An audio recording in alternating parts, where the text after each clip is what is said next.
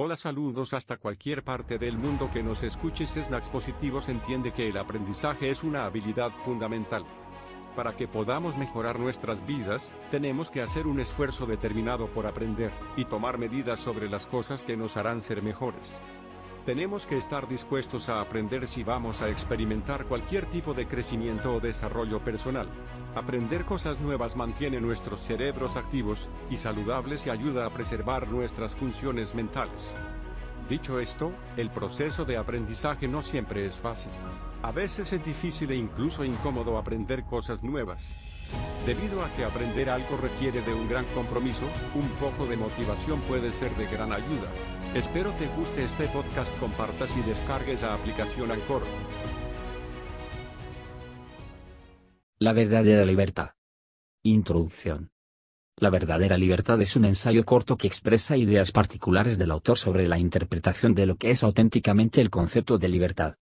¿Cuánta libertad creemos tener y cuánta realmente poseemos? Signo de interrogación, signo de interrogación abierta que es realmente ser una persona libre. Son preguntas que se tratan de descifrar en el texto presente. Creemos que para hablar de libertad, se deben desmenuzar diversos conceptos que tienen relación, por ejemplo la individualidad, los males de la sociedad, la democracia, los medios de comunicación, etc. Aun cuando sea complicado hablar de libertad plena, es un objetivo que de cualquier forma se debe buscar yendo por el derrotero de pensamientos sanos y humanos. Si es complicado para el ser humano individual lograr identificarse con un concepto integral de la libertad, cuán exponencialmente complejo será pensar en sociedades o comunidades que alcancen esa meta. No obstante dichas dificultades, es labor de mentes lúcidas inspirar a otros en el afán de una búsqueda constante por alcanzar dicha meta. La globalización tiene una doble careta, nos expone muy fácilmente al conocimiento lo que podría ser una clave para liberarse, lamentablemente a la vez y con la misma velocidad nos satura de mensajes limitantes y consumistas que son los mensajes que a la larga determinan un estado de medianía, el cual aprisiona y acostumbra al hombre común a vestir las etiquetas que la sociedad impone. La idea del presente ensayo es abrir los ojos mediante un enfoque particular que de ningún modo pretende atribuirse la verdad absoluta, sino más bien pretende dar luces sobre la atención que se debe tener de no caer en trampas psicosociales que propenden a crear seres manipulables sobre la base de mensajes nocivos de los medios que estimulan la impresionabilidad, la susceptibilidad y la mediocridad disfrazando todo ello con la palabra normalidad. Espero sean claras las ideas que a continuación se presentan y al menos contribuyan a abrir nuevos surcos en la discusión de un tema tan trascendente en la vida de todos los seres humanos. La verdadera libertad. La individualidad. La libertad que conocernos actualmente no es la verdadera libertad, no se puede decir soy libre cuando hay una indesligable dependencia de ideas producto del esquema mental de la sociedad. Una auténtica libertad se puede conseguir cuando se es capaz de reconocer en nosotros mismos ese lado oscuro al que nos hemos acostumbrado, con el cual convivimos cotidianamente pero que hacemos como si allí no estuviera. Se vive una vida pensando que se está sano mentalmente cuando se valora tanto el que dirán incluso cuando se dice para afuera que lo interior es lo más importante. En mi concepto conseguir la libertad es un objetivo a lograr porque ser libres a medias no es la verdadera libertad. Y claro, ¿qué es ser libres a medias? ¿No es acaso poder elegir qué vestirse, en qué trabajar, a qué pareja tener, qué profesión seguir y sin embargo, no poder escapar de ese esquema mental de la sociedad por el cual debemos siempre en alguna medida complacer y estar pendiente de la opinión del resto de la sociedad? En las últimas décadas los seres humanos han explorado más su mente en busca de un factor que les pueda permitir acercarse a la verdadera libertad. Ese factor es la individualidad. Pero no confundir esa individualidad con actitudes subterráneas no tiene que ver con esas conductas alienantes de los hippies u otros personajes que se drogan, dejan de bañarse, se ponen aretes, tatuajes, ¿qué tienen que ver esas boberías con la individualidad? La individualidad es un concepto supremo en el cual el ser humano se ha dado cuenta que la única forma de llegar a explotar al máximo sus capacidades es desarrollar su auténtico yo. La expresión conocerse a sí mismo no es solo una bella expresión para adornar un relato o una conversación o para dársela de muy espiritual el conocerse a sí mismo es algo fundamental para tener una auténtica libertad, y es propio de los seres individuales. Me pregunto por qué en la sociedad actual muchos psicólogos, sociólogos y otros intelectuales combaten y miran con recelo el deseo sano de individualidad de las personas inconformes con el sistema actual. ¿Será porque efectivamente muchos hombres y mujeres confunden el sano propósito de encontrarse a sí mismo con la vanidad, la egolatría, la petulancia? Es posible, pero me parece también que desde dichos sectores se interesan malévolamente en dejar inamovible este establecimiento de ovejas agrupadas que siguen a la que está delante sin saber a dónde van. ¿No será que a estos profesionales les interesa mucho conservar a la clientela potencial de las masas imitantes, y por ello se asustan que alguien se arte, se independice y por ejemplo recurra a los libros de autoayuda? El ser humano individual puede aislarse por mucho tiempo para conocer lo que hay realmente dentro de él, pero eso no lo hace porque deteste a los demás seres humanos sino porque siente una necesidad sana de encontrar respuestas a su propia existencia. Conforme se va acercando a sí mismo, ese conocimiento personal lo nutre de ideas creativas y la hace enfocar el panorama con respecto a los demás de una forma distinta.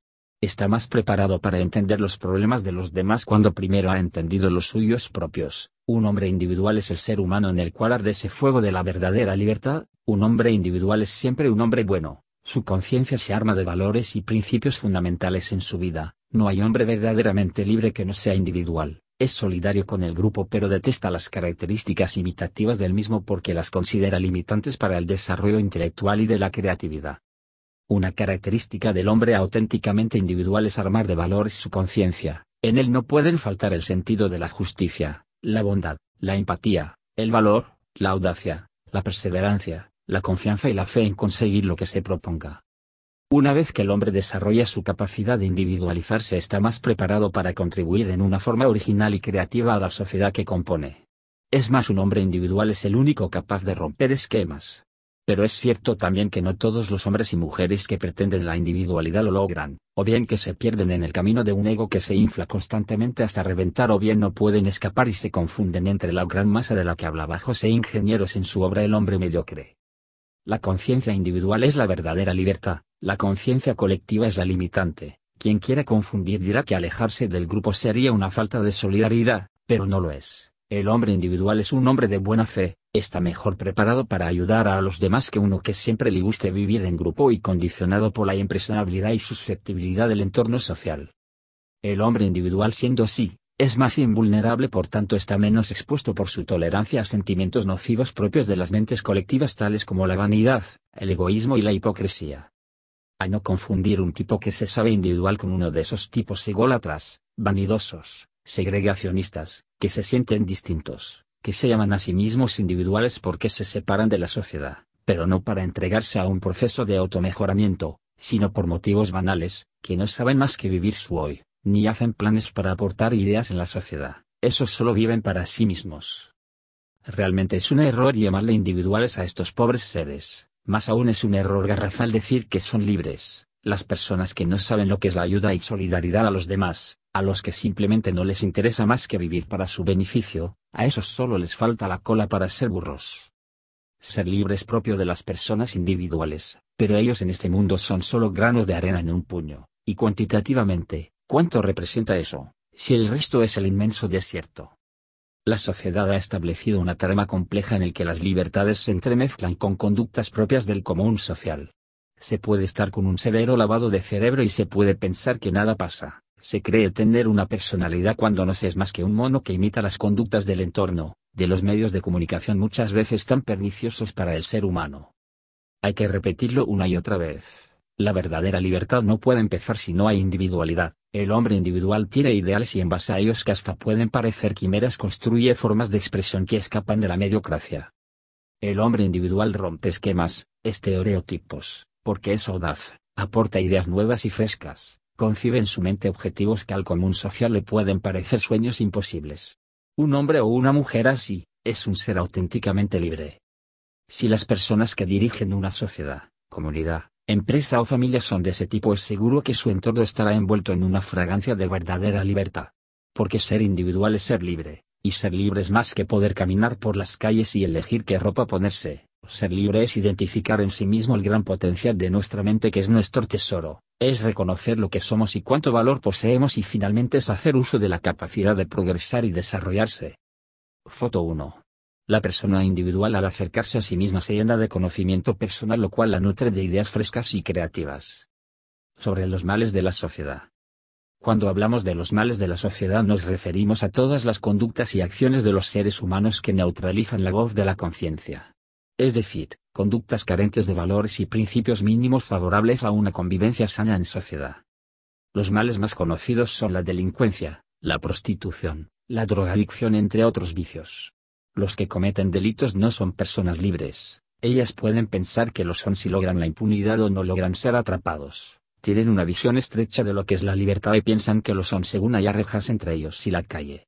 Son productos derivados de una sociedad injusta pero no son conscientes de ello. No pueden elegir ser otra cosa ya que tienen la etiqueta de la inferioridad estampada en su espalda. Sus mentes dañadas conciben la libertad como algo tan elemental como poder caminar por la calle que quieran. No saben que están muy lejos de la verdadera libertad, tienen una ceguera que no les permite ver todas las ataduras y restricciones que llevan consigo. La delincuencia puede tener muchas causas cuyas raíces posiblemente encuentren explicación en la infancia y el entorno familiar. La pobreza sin duda es el factor más preponderante. Hay tantas carencias en el mundo sobre todo en los países subdesarrollados, donde peor aún existe muchas veces una extrema pobreza, es decir, una condición en la que se puede estar días enteros sin probar alimento. Es cierto que esa situación viene desde mucho tiempo atrás, es cierto también que es el caldo de cultivo de la delincuencia en muchos casos. Existe claro mucha gente que afronta su pobreza con dignidad, pero otra no llega a alcanzar ese grado de conciencia, y no es capaz de combatir el resentimiento que los va carcomiendo. ¿Qué hacer es la pregunta? Sería muy importante atenuar la pobreza en el mundo e insistir en ello con planes estratégicos elaborados con minuciosidad y bien focalizados. Lamentablemente los encargados de eso son las autoridades políticas de los países que muchas veces se preocupan más de dar leyes demagógicas que a dar leyes que puedan contribuir a una ayuda efectiva a la gente más pobre. Eso sucede principalmente en Sudamérica, tanto en el Ejecutivo, las entidades judiciales, como en el Congreso donde se nota tanta gente sin vergüenza y corrupta, cuyos estudios superiores en muchos casos no les ha servido de nada para hacerse mejores personas. La burocracia es un gran mal, el Estado no puede seguir manteniendo a gente que no presta los servicios adecuados a la comunidad. Una sociedad no puede tener una auténtica libertad si los gobernantes son incapaces de proteger a los ciudadanos de las injusticias, si no hacen cumplir las leyes, o peor aún si tienen desidia con respecto a los derechos de los demás. Un ejemplo que me parece inconcebible y que revela la incapacidad de los encargados de las leyes en los países subdesarrollados o en vías de desarrollo, es la ineptitud para dar normas efectivas. ¿Cómo es posible que en las aduanas se malogren cientos y miles de alimentos y medicinas que pueden servir para alimentar y curar a la gente más necesitada y nadie haga nada para establecer normas que permitan entregar con mayor celeridad esas donaciones a los sectores más empobrecidos? Incluso equipos o aparatos médicos que muchas veces han podido salvar vidas han sido retrasados en su entrega por trabas burocráticas estúpidas. Será tan difícil encontrar una salida a la agilización de los trámites, ¿verdad que no? Como en cambio si existe habilidad para favorecer intereses personales o de grandes grupos. Yo pienso que hay muchos políticos honestos, pero también hay muchos que son cabales delincuentes no solo por su manifiesta corrupción sino también muchos de ellos por su desidia y falta de capacidad y son ellos los peores ejemplos para trabajar en pos de la reducción de la pobreza, es más indirectamente contribuyen a la creencia de que la falta de valores es algo digamos normal. Las personas de un país no pueden ser libres si están sometidas a gobernantes ineptos o corruptos. Elijan bien sería el consejo. Por otro lado, pero siguiendo con los males de la sociedad, Digamos que la prostitución es un problema muy antiguo asociado mayormente a las mujeres, aunque en la actualidad también ha pasado a incluir a los hombres. Este mal que afecta la libertad y la dignidad de las personas, tiene su origen principalmente en las carencias económicas. No obstante, los casos de personas que se dedican a este oficio tienen detrás una multiplicidad de historias. Habrá casos en que efectivamente haya una necesidad de conseguir dinero para comida y vivienda, al menos en un principio, habrá otros casos que tendrán que ver con desidia u ociosidad pues es la forma más rápida de conseguir dinero más aún si la persona que se prostituye es consciente de que sus atributos físicos serán apreciados por los clientes y más aún si hay apego al placer sexual. Algunas veces también se encuentran casos de personas que por decepciones, fracasos o penas inmensas sea con la pareja, la familia o amistades mandan todo al despeñadero y empiezan a vivir una vida de relaciones fugaces que poco a poco van deteriorando su dignidad. Las mujeres adultas que se prostituyen porque así lo han decidido son libres de hacerlo dentro de los niveles restringidos de libertad que poseen, son ellas las que están matando su dignidad.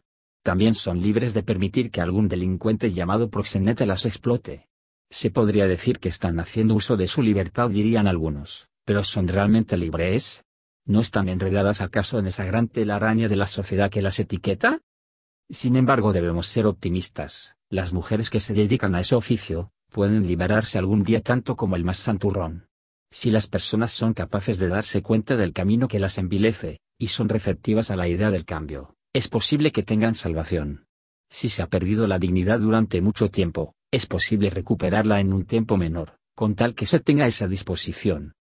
Dentro de los males de la sociedad que atentan contra las libertades de las personas, es un crimen mayor promover la prostitución infantil, proxenetas, pederastas y otros degenerados tendrán que pagar el daño que hacen. Y se ha visto en la actualidad como esas bestias inmundas son capaces de abusar hasta de bebés. Yo creo que la justicia de los hombres no será suficiente, ellos tienen de seguro que responder ante el ser superior. Dios dijo. La venganza es mía. Atentar contra la libertad propia es la opción de cada cual, pero amenazar el futuro de los niños ese sí es un crimen en que no se puede concebir el perdón de los hombres. No obstante, la justicia deberá encontrar consenso en las sanciones a estos delincuentes según los criterios más afines con las legislaciones de cada país. Volviendo al tema de la prostitución, yo creo que muchas mujeres que se dedican a ese oficio son personas potencialmente buenas solo que equivocadas, aquellas que aún no se han envilecido en el corazón y que la luz de su alma no se ha apagado, aquellas aún se les puede recuperar. Pero existen otras a los que no les interesaría salir del fango porque están muy cómodas allí. Esto es también válido para los hombres que se prostituyen ante damas solos que sostienen relaciones homosexuales con otros hombres a cambio de dinero. Habrá quienes todavía tengan esperanza de recuperar su dignidad, pero habrá otros que simplemente estarán destinados a mantenerse muertos en vida. Eso tiene que ver también con el tamaño del corazón. La drogadicción es el vicio más destructor que pueda haber, puede destruir familias enteras y dejar su estela de dolor y drama en toda una comunidad. Esta sociedad a pesar de todos sus defectos tiene mucha gente preocupada por atenuar los efectos de este vicio. Desde hace muchos años se han formado organizaciones altruistas que se solidarizan con las familias que sufren el drama que uno de sus hijos o parientes sean adictos a este mal. Lamentablemente en los conciertos, en las discotecas, en las universidades y otros centros de estudios los jóvenes empiezan a buscar formas de estimular su mente porque la sociedad, la familia, y las amistades no son capaces de motivarlos a vivir una vida sana. Este mundo de competencia fiera, de consumo excesivo, de vida acelerada no permite al joven darse cuenta que su conciencia se torna cada vez más débil y receptiva a los vicios. Con todo ese bombardeo de basura hecha información en la televisión, internet, radio, periódicos, y que se transmite a través de nuestro entorno, es muy comprensible que una mente sin preparación sea capturada por esos venenos. Mucha gente lo hace, malogran su mente con una diversidad de sustancias y no hablo solo de los jóvenes que se drogan para soportar la presión del trabajo, los estudios o la familia. Eso es algo conocido, sería una tremenda hipocresía decir que no hay muchos profesionales maduros que se drogan para poder estimularse. Esa es la triste realidad, se drogan muchos artistas, periodistas, abogados, políticos, personajes muchos de los cuales deberían de ser el ejemplo de los valores y los principios dentro de esta sociedad. Pero claro, si los mayores han sucumbido ante la estupidez y se drogan, ¿qué se puede esperar de los jóvenes desorientados y ansiosos y desesperados por darle sentido a su vida y que muchas veces tienen que conformarse solo con ser observadores de las conductas de las demás personas? Esta sociedad tiene conductas muy hipócritas, ¿cómo se puede hablar de libertad cuando el entorno está contaminado y nos movemos con comodidad dentro de él? ¿Se puede uno sentir libre y a la vez convivir con la mugre? Por ejemplo en la misma pantalla de televisión en la que aparecen mensajes altruistas de rechazo ante las drogas, aparecen muchos personajes que consumen cocaína o marihuana, y eso lo sabe mucha gente. Me resulta muy inaudito como muchos presentadores de televisión se hacen los de la vista gorda y olvidan que en los conciertos juveniles muchos chicos se están drogando. Claro, se olvidan de hablar de eso ya que están obnubilados por el artista que está en el escenario, Ay claro la fama del artista que está en el escenario es más importante que los mensajes nocivos que puedan ser transmitidos por esos mismos cantantes rockeros con sus guitarras e instrumentos pegajosos. Particularmente me gusta el rock, el reggae, y otros ritmos simpáticos pero detesto que cada vez más dichos ritmos estén asociados al consumo de diversas drogas por parte de los jóvenes. ¿Quién podría decir que eso no es así? Hay muchos profesionales que hablan de la libertad, en conferencias en seminarios, en televisión y en general en los medios de comunicación, pero, ¿cómo pueden ser libres si un número de ellos son consumidores de cocaína u otras drogas? Los consumidores o drogaditos no son seres libres, así que es un mal chiste que ellos quieran hablar de algo que no poseen, si no se puede escapar de las garras del vicio, ¿cómo se puede hablar de ser verdaderamente libre? Alguien que sabe que la droga le hace daño y la sigue consumiendo, ¿no está acaso preso en las garras de sus oscuras debilidades? Seguramente el orgullo de estos individuos provenientes de una preparación académica quizás apreciable les haga pensar que en efecto sí son libres porque están haciendo uso de su poder de elección a la hora de consumir, pero a mí eso me parece discutible, que una mente malograda tenga libertad de actuar según su dependencia que tiene que ver con la verdadera libertad. Una persona que consume drogas y se acostumbró a ello jamás podrá siquiera visorar un auténtico panorama de libertad, simple y sencillamente porque está preso en su propia cárcel. Detrás del consumo de drogas que es una decisión estúpida en cualquier caso, están los grandes delincuentes llamados narcotraficantes. Los gobiernos no deben cejar en su empeño por capturar y erradicar a estos tristes personajes que no se conforman con hacerse ricos sobre la base de la desgracia de los jóvenes sino que son capaces de matar a mucha gente con tal de mantener su establishment. Hay que seguir luchando, no debemos detenernos en el empeño de motivar a los jóvenes hacia el logro de éxitos deportivos, literarios, artísticos, etc. No permitamos rincones de la mente que puedan ser ocupados por el vicio. El alcoholismo y la adicción al cigarro son otros vicios que afectan principalmente la salud y la autoestima. Es muy importante que los medios de comunicación realicen campañas en las que sigan insistiendo en las consecuencias que puede tener en la vida de una persona el exceso de estas sustancias en el organismo. Los medios otra vez contribuyen al problema, tanto como a la solución. La cantidad de promoción que se hace de las bebidas alcohólicas y de los cigarros es inmensa, y es que cada vez es más difícil para los medios no sucumbir ante el poder económico. Las grandes empresas aportan mucho en publicidad y además eso está asociado con los empleos y salarios de mucha gente, entonces ¿cómo se podría restringir o limitar la propaganda de esos productos? Además ya se han hecho tan populares y se ha tejido una trama tan enorme que nadie está dispuesto a arriesgar un dólar por algo que no le toque directamente. Simplemente se convive con ello porque no les es posible salir de dicha trama, pero pensar así e inducir a beber y fumar sin importarles las consecuencias es una actitud muy mediocre. La palabra moderación siempre debe prevalecer. Hay que buscar el equilibrio con reglamentos que tengan en cuenta todos los factores, económicos, sociales, culturales, y principalmente hacer que los medios cumplan las normas. Foto 2. Los males de la sociedad presentan muchos rostros. Uno de los más tristes es el de los niños de la calle conocidos en Lima como pirañas. Como una sociedad se puede sentir libre mientras miles de sus niños están expuestos al abuso, la delincuencia y las drogas. Los medios de comunicación.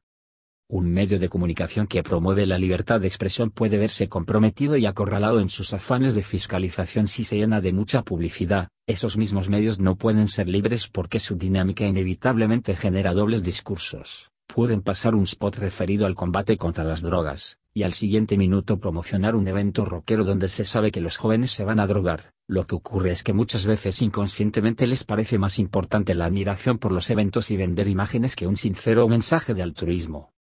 Y es que los medios de comunicación funcionan de una manera en la cual no pueden ser justos, porque como se dijo la trama de la sociedad es muy compleja para que puedan ser medios ejemplares, sirven para lo malo igual que para lo bueno difunden la frivolidad y la estupidez tanto como los buenos valores.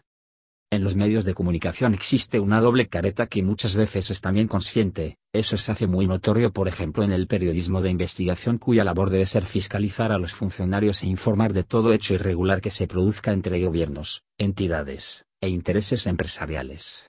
Sin embargo, ocurre que cuando la publicidad de alguno de esos programas de televisión, radio, o diarios está siendo pagada por un grupo empresarial, Inmediatamente es implícito el hecho de que las empresas asociadas a ese grupo están exentas de cualquier duda. Nos hacemos de la vista gorda, piensan para sus adentros los comunicadores y aquí no pasa nada.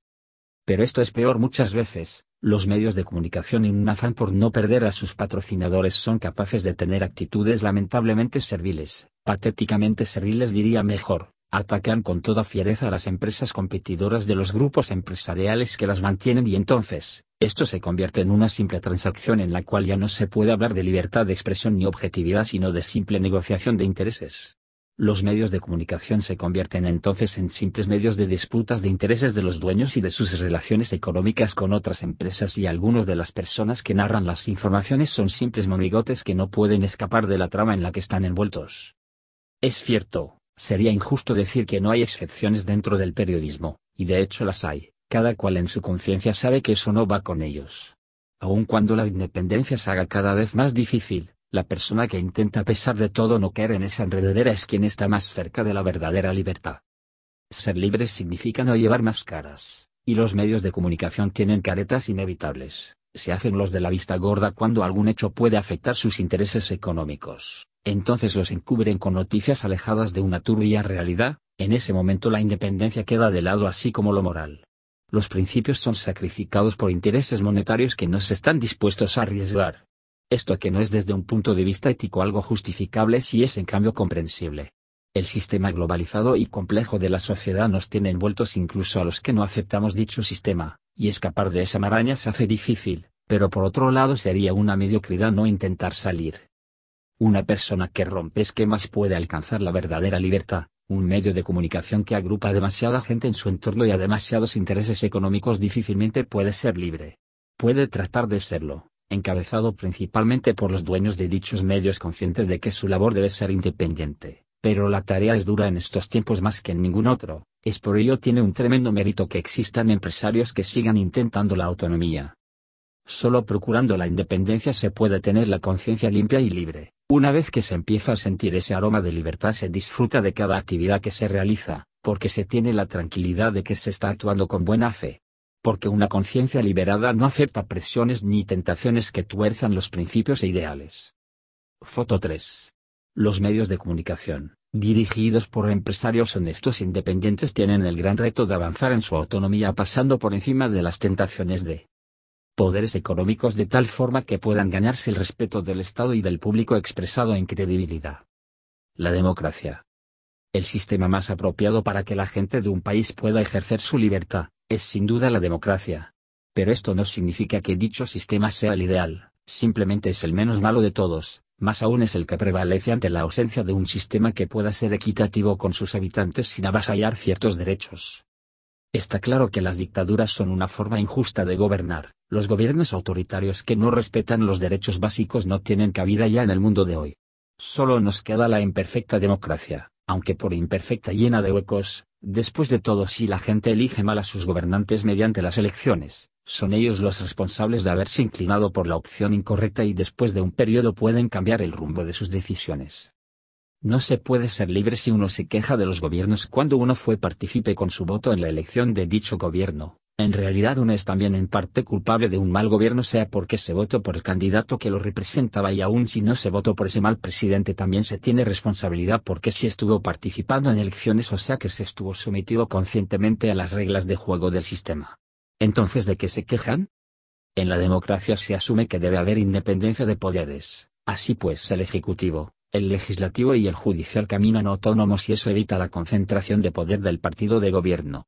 Las democracias de América Latina caminarían mucho mejor en tanto se acerquen más a esa autonomía, pero es complicado lograr una verdadera y sana independencia no solo porque la herencia insana de anteriores gobiernos corruptos está demasiado arraigada, sino porque los gobiernos que entran no son capaces de reformar los poderes del Estado, y esta reforma queda en manos de personas amorales que utilizan como argumento el respeto a dicha autonomía, pero muchas de ellas solo buscan no perder su estatus y para ello entran en componendas o pactos de intereses tan comunes en los poderes judiciales y parlamentos latinoamericanos. Más bien contribuyamos a cambiar el Estado con ideas nuevas constructivas. Una vez que uno acepta las reglas del juego democrático debe aceptarlas y no tratar de derribar lo establecido solo porque no le obvio nada. A sus intereses particulares. Lo mejor es apoyar a los gobiernos elegidos, tratando de aportar ideas, eso no significa por supuesto renunciar a reclamos justos, pero las demandas deben ser justas, pacíficas y equilibradas y no por tirria contra el gobernante sea por su pertenencia política, por su religión, raza, o apariencia. Si alguien alza una voz de protesta justa, al comienzo estará solo pero luego aparecerán dos o tres personas que le acompañarán y así se irán sumando más y más personas. Así empiezan las grandes causas, primero estamos solos Primero nace una idea y luego ella se va multiplicando en miles de mentes en tanto nuestros pensamientos pretenden un cambio moralmente válido. No nos quedemos inertes, ante las injusticias, reclamemos lo justo, aportemos ideas, no aceptemos la pobreza en nuestras mentes, miremos hacia adelante. Solo espíritus emprendedores pueden lograr pueblos soberanos libres del yugo de las grandes potencias y también alejados de las fuerzas malévolas extremistas que rayan con la locura como es el caso de los grupos terroristas. La libertad no se expresa matando gente, los analistas más benévolos podrían decir de forma simplista que los terroristas son una expresión de protesta ante las injusticias de la sociedad.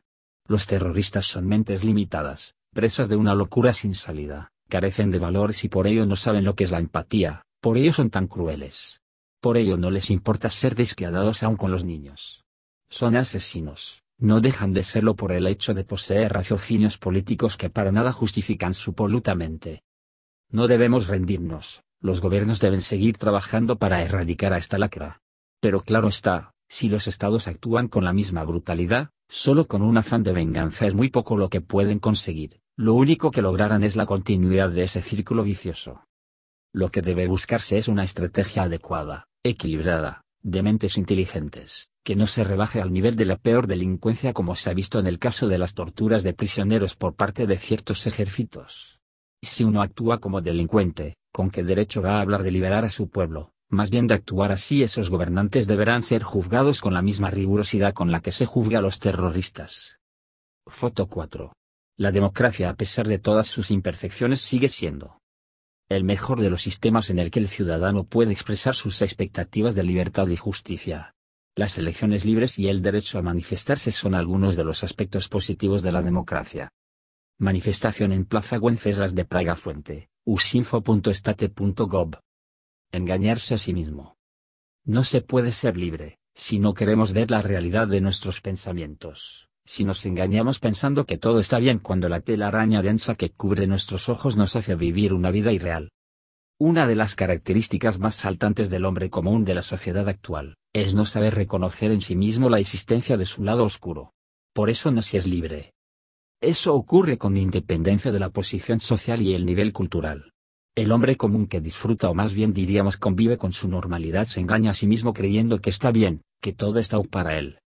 Piensa que es realmente libre, no es cierto, es esclavo de sus sentidos porque no controla su mente, porque es impresionable, porque ante cualquier imagen instantáneamente segrega saliva en exceso como cualquier animal irracional, porque es susceptible a la opinión de los demás, porque su invulnerabilidad es evidente, el hombre normal en sus momentos de mayor depresión recurre a Dios y piensa que rezando podrá atenuar su dolor cuando en realidad por dentro no hay una sincera voluntad de enmienda. Un hombre o una mujer se engañan cuando dicen que lo más importante es su familia y sin embargo se entregan a la infidelidad arriesgando el amor de su cónyuge y el cariño de sus hijos. Y se engaña quien se propone metas altas y no está dispuesto a pagar el precio en audacia y perseverancia. Y se engaña quien se siente muy buena persona porque hace una caridad y busca que todo el mundo le vea y se engaña quien se siente un señor sabio creyendo que solo por el hecho de tener canas y una larga existencia puede dar lecciones de vida cuando por dentro no ha eliminado la mayoría de sus inmundicias. Se engaña quien cree que reír por reír es bueno para la salud. Solo la risa sana es saludable en la justa medida. Hay quienes aconsejan que la gente ría cada momento para ser feliz, eso es una gran mentira. Hay circunstancias en que la risa no cabe, no puede ser sana la risa que proviene de las burlas o daño hecho al prójimo, por ejemplo. Si cualquier risa fuera saludable, entonces las personas más felices del mundo serían los bobalicones que de todos admiran o los pandilleros o vagos que se carcajean con vulgaridad de cualquier cosa. Escuché alguna vez a un filósofo decir que hay que tener humor, que hay que reírse de todo. Es irresponsable hablar así, la risa debe ser espontánea y sana, esa risa en la que no se afecta a nadie. Esa es la risa que es buen alimento y para el espíritu. La otra risa es veneno para nuestra alma. Con respecto a lo anterior quiero reivindicar la trascendencia de la seriedad, tan importante para darse cuenta de las cosas y tan dejada de lado y algunas veces deliberadamente por mentes siniestras y limitadas que pretenden lavados de cerebros colectivos dirigiendo su atención a promover una dependencia mental de la gente sobre la base de la risa. Una persona libre, no se deja engañar, sabe que la seriedad y la risa sana deben complementarse en su vida para lograr una armonía plena y eso es decisión de cada uno. Se engañan los que creen que por ser artistas o personajes famosos realmente son más que seres humanos, el tiempo y la realidad les da una cachetada, y la verdad de la vulnerabilidad de ese yo físico del que ostentan se ve reflejado en el espejo de la vejez y las enfermedades que la ciencia no puede derrotar. Engañarse también es pensar que se puede vivir sin ideales, sin principios Dentro de cada ser humano hay un fuego que arde incesantemente en busca de la justicia, la verdad y el amor. Para ir en busca de ellos se debe tener principios, sin ellos no tenemos conciencia, y entonces no somos nada, porque realmente si no tenemos conciencia somos animales irracionales. Encubrir nuestro lado oscuro es lo peor que podemos hacer, es no reconocer que nos equivocamos, que hay demonios dentro de cada uno que están arraigados y que se expresan en sentimientos como la envidia, hipocresía, vanidad, segregación, cobardía y otros venenos mentales derivados de la estupidez de la especie humana. Nuestro lado oscuro debe ser localizado para ser erradicado, si no se reconoce que tenemos el mal, ¿cómo podemos ser mejores? ¿Cómo se puede producir el cambio? Esa oscuridad está en nosotros en pequeña y gran escala, hay que detectarla. No se engañe diciendo que no es racista, cuando el primer argumento y para insultar a alguien es refiriéndose a su condición étnica. Todos en alguna medida tenemos rasgos racistas, es falso que se diga que uno no lo es. Quizás lo piensen las personas que se relacionan con gente de distinta raza, pero eso no es garantía de que no haya racismo aunque sea pequeño. El racismo es una herencia de la estupidez de nuestros antecesores. No me arriesgaría a decir que eliminarlo del todo es posible, pero sí puede ser atenuable y reducido hasta su mínima expresión. Por ejemplo, una chica blanca se casa con un joven de color, las circunstancias de la vida provocan que después de un lapso de dos años, esa relación llegue a su fin en malos términos. Hay palabras hirientes e insultos de ambas partes, la chica entre sus insultos le dice, eso me pasa por juntarme con un negro.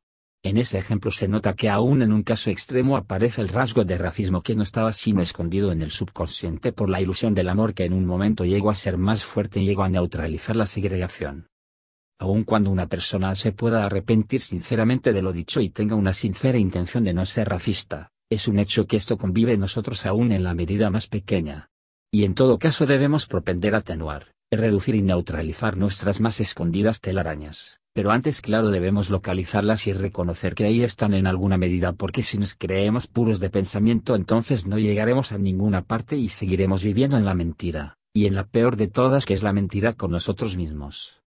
Engañarse a sí mismo es pensar que un orgasmo o miles de ellos te van a dar la felicidad de pareja, la felicidad te la da la comprensión, las muestras de cariño y afecto, los sentimientos expresados en miradas dulces que son independientes de los deseos sexuales. ¿Se puede ser feliz sin sexo? Claro que sí, sino que sería de las personas impedidas por motivos físicos, que dirán los sexólogos que los impedidos no pueden ser completamente felices. Falso. Los sexólogos, ellos no podrían ser felices sin sexo, eso sí es seguro, pero las personas que no tengan una fijación freudiana por el placer sexual pueden hacerlo perfectamente, si pueden ser felices porque la gente con que solo tenga una meridiana inteligencia tendrá que caer en la cuenta de que tiene muchas más cosas bellas en que pensar. Pero no se puede ser feliz sin sentimientos. Es engañarse pensar que el sexo es el complemento de la felicidad en el matrimonio, lo son los hijos cuando son engendrados por el amor, claro que sí, pero el coito en sí, un espasmo de goce corporal, no nos puede dar la medida de algo tan grande como es el concepto de ser feliz. El sexo por placer es solo el vagón de cola del tren del matrimonio. Es de las cosas menos importantes, que paradójicamente podemos disfrutar mejor cuando la ponemos en su verdadero nivel de importancia. Se engaña a la chica o al varón joven que la sociedad considera atractivo y piensa que esa supuesta belleza física le va a abrir todas las puertas. Es más, engaña al pensar que esa etiqueta que le pone la sociedad le va a dar una verdadera confianza y seguridad en su vida.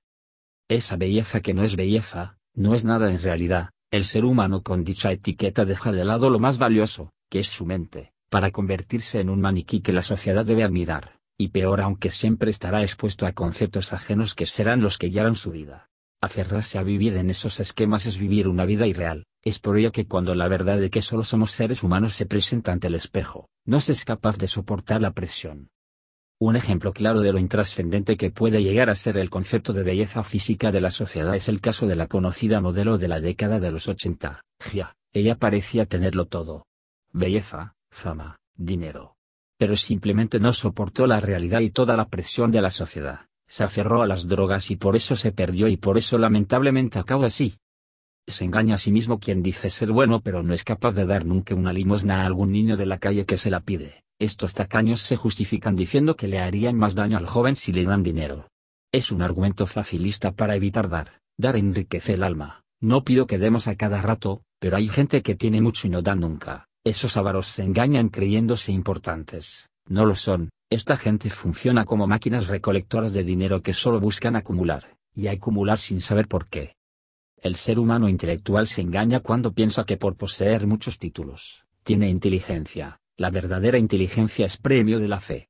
Aquella es un regalo de Dios, no puede ser inteligente quien no sabe lo que es la bondad, la caridad, la justicia, la empatía, es decir, Alguien ignorante en esos aspectos solo se engaña a sí mismo creyéndose inteligente, así sea tan brillante en ciencias como Einstein y Newton, vive engañado. Engañarse a sí mismo, es también pensar que un sabio, gurú o pensador son personas infalibles y por tanto nos van a llevar de la mano en la solución de nuestros conflictos existenciales. Ellos son solo guías que nos ayudan a encontrar el camino, pero la búsqueda constante de nuestra felicidad es cosa de cada uno. Ninguno de ellos es Dios. Son gente que tiene conocimiento de muchas cosas y nos pueden ayudar en alguna medida, pero los auténticos no piden nada a cambio y además tratan de que cada uno vuele con sus alas lo más pronto posible. Si alguno de ellos pretende que siempre estemos a su lado, entonces es un farsante, alejémonos de él. Engañarse a sí mismo es pues, pensar que la libertad la encontraremos en nuestro exterior, la verdadera libertad es interior y ahí debe estar la búsqueda. Cuando realmente logremos ese conocimiento real de nuestro fuero interno empezaremos a enfocar la vida de otra forma, y esos ojos limpios reflejarán a un ser liberado. Una vez que seamos libres por dentro, seremos capaces de aportar a la sociedad que nos cobija los ideales más creativos y emancipadores de conductas imitativas y limitantes. De hecho, una sociedad emancipada es producto de mentes individuales que se juntan. Cuando dichas mentes se agrupan cada vez más y más, las comunidades, pueblos o países se reflejan ante los demás como expresiones de una genuina libertad. Pero todo empieza con mentes individuales, ellas se juntan, perseveran, prevalecen y forman un pueblo auténticamente libre. Una mente individual no puede dejar de reconocer en primer lugar que hemos vivido engañados, reconocer en nosotros el lado oscuro dejando de lado los orgullos tontos. Ese es el primer paso para la libertad, que primero debe ser individual y después mediante la unión de los esfuerzos de mentes audaces puede ser colectiva. Foto 5. Engañarse a sí mismo es pensar que amamos la naturaleza. Mientras somos los primeros depredadores de especies. No es posible la libertad del hombre que consume los recursos naturales irracionalmente. Impulsado por una mente consumista incapaz de pensar en el futuro. Conclusiones finales. La verdadera libertad del individuo surge del descubrimiento del verdadero valor interior. Una vez se tiene ese conocimiento el enfoque es correcto. Una conciencia individual no acepta etiquetas, no acepta tramas que le limiten, busca desarrollarse, es creativo, original, es capaz de hacer los sueños realidad. No es una auténtica libertad la que surge de conciencias colectivas imitantes, es una farsa puesto que es en demasía dependiente de la conducta de otros. Una conciencia grupal no puede expandirse ni ser creativa, exalta exageradamente a los que considera superiores casi con una admiración obscena, y denosta con fiereza e intolerancia a los que sienten inferiores. Una conciencia colectiva no es dinámica, no está dispuesta a romper esquemas. Los males de la sociedad son el resultado de una sociedad injusta, no puede haber un país libre si en él no se reducen la delincuencia, la prostitución, la corrupción y la pobreza. Hablar de libertad parece un chiste si los gobernantes a todo nivel dentro de un Estado tienen deseo en hacer cumplir las leyes o ingresan al poder solo para favorecer sus intereses personales o grupales. Los medios de comunicación tienen un doble discurso, no pueden ser ejemplo porque en sus imágenes muestran los valores tanto como los vicios más perniciosos, no pueden ser autónomos porque la trama compleja en la que están inmersos los limita y restringe en su libertad, los intereses económicos les hace perder en una gran medida una plena objetividad. No obstante es de valorar que existan dueños de canales y empresarios honestos que hagan los esfuerzos por lograr una independencia genuina aún nadando contra la corriente y sus propios intereses. La democracia no hace libres a sus individuos, porque es un sistema imperfecto que tiene una multiplicidad de variables. La libertad de los pueblos se va desarrollando poco a poco cuando gentes de valor y principios se juntan y pueden generar un proyecto de futuro esperanzador. Como es lógico, si los pueblos eligen mal, si el poder está en manos de ineptos o aprovechados el panorama que se avifora no es bueno. No obstante eso, las personas emprendedoras de cada país que son la fuerza productiva tienen la dura pero noble labor de sacar adelante a su sociedad a una costa de gobernantes mediocres. Después de todo los gobiernos no duran toda la vida salvo en los casos de dictadura que se conocen. A pesar de lo mala que puede resultar muchas veces la democracia, tiene de bueno. Que nos permite cambiar con el voto a la gente que no haya demostrado capacidad o moral. Solo conciencias individuales agrupadas sin perder su independencia mental, son capaces de conformar sociedades o comunidades autónomas. Son estas conciencias que están muy alertas ante cualquier intención malévola de lavados de cerebro desde sectores de poder. Estas individualidades están armadas de valores, principios ideales, en ellas no pueden faltar la empatía, la bondad, la solidaridad, la confianza, la seguridad, la fe, la perseverancia, y una mente llena de sueños por realizar. Mientras una mente colectiva espera que la acción la desarrollen otros, una mente individual se pone en acción, sabe que los sueños son posibles ahí donde las mentes colectivas los creen irrealizables. Por lo expuesto, se desprende que una sociedad solo puede acercarse a la verdadera libertad en tanto en su composición prevalezcan los hombres y mujeres que lleven consigo una llama viva de autonomía, una sociedad en que las personas no se dejan engañar ni consciente ni subconscientemente, que siempre pongan en primer lugar su independencia, Solo personas así realistas, creativas, dinámicas y originales que sean preponderantes en las sociedades que componen, solo ese tipo de personas cohesionadas en sus esfuerzos pueden lograr construir un entorno de verdadera libertad. O nos unimos como equipo, o fracasamos como individuos. Ese es el secreto del éxito. Y ahora que lo sabes tú, ¿qué harás? Si te gustó este audio comenta, síguenos, comparte y descarga la aplicación Anchor. Esto fue Snacks Positivos.